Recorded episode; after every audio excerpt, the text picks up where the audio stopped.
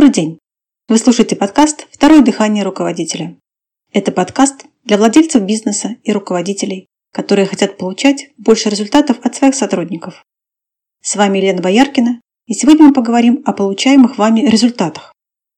Джим Рон, автор многочисленных книг, посвященных личностному развитию и достижению успеха в бизнесе и в жизни, как-то написал «Вы – это среднеарифметическое тех пяти человек, с которыми вы проводите большую часть своего времени. Можно сказать, что ваши результаты, как финансовые, так и нефинансовые, являются средним арифметическим результатом вашего ближайшего окружения. Если мы берем для рассмотрения организацию, то каково ближайшее окружение руководителя? Правильно, его непосредственные подчиненные. И получаемые ими результаты непосредственно влияют на те результаты, что получает руководитель. Умные, сильные, очень способные руководители убивают себя и свою организацию позволяя своим сотрудникам оставаться некомпетентными, ленивыми, безответственными. Вы скажете, кто в здравом уме и твердой памяти будет позволять своим сотрудникам быть такими? Да, звучит абсолютно абсурдно, но посмотрите, что происходит. Руководитель тянет всех на себе, является лучшим сотрудником своей компании. Он везде, в каждой проблеме, в каждом вопросе. Он действительно компетентен, но компетентен как сотрудник, а не как руководитель. Он, как лучший сотрудник своей компании, получает нужные результаты в тех вопросах, что решает. Но полученные им результаты дробятся на большое количество людей. Он очень занят, в то время как его сотрудникам нечем заняться, и они заняты созданием проблем на ровном месте. Сотрудники вместо того, чтобы усиливать руководителя, становятся обузой. Мне вспоминается один руководитель на встрече со мной.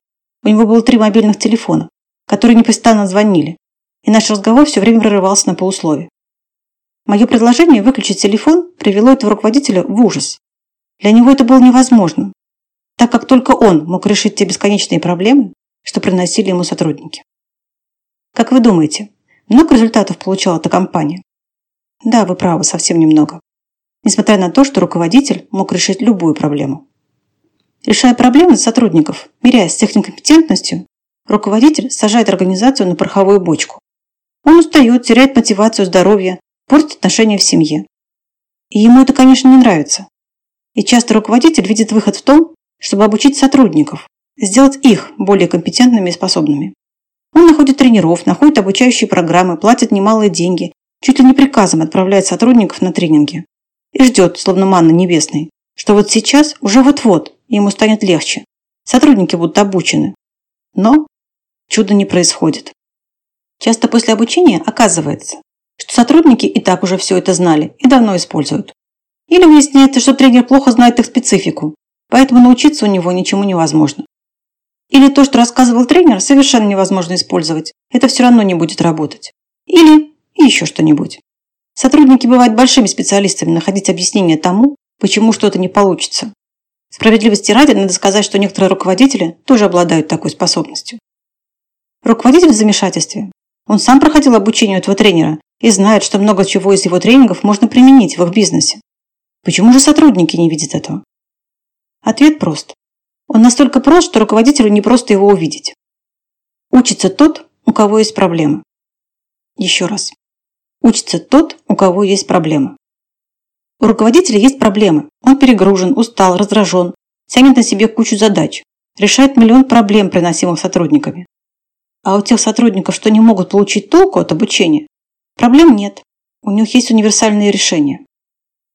Звучит это решение так. Есть проблема – звони шефу. Поэтому, дорогие руководители, не тратьте пустую деньги и время на обучение сотрудников. Вложитесь в себя. Наработайте способность ставить задачи сотрудникам и добиваться исполнения этих задач. Закройте для сотрудников пункт приема проблем и откройте пункт приема решений.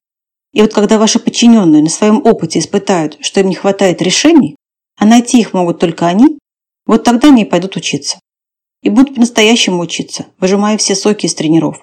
Потому что именно тогда они придут за результатами, а не просто отсидеться. Возвращаясь к тому, с чего мы начали, скажу, чтобы среднеарифметических результатов у вас и окружения было больше, начинайте с себя, но не позволяйте сотрудникам висеть у вас на ногах мешками с песком. Используйте их. Предоставьте им шанс самим получить отличные результаты. Хотите узнать, в какие ловушки вы попадаете при управлении сотрудниками? Тогда прочитайте мою книгу «Ловушки для руководителя. Как не попасть и как выбраться». На настоящий момент книга бесплатна и доступна в электронном виде. Чтобы получить ее, напишите на почту, указанную в описании подкаста. На сегодня все. До встречи в следующий четверг.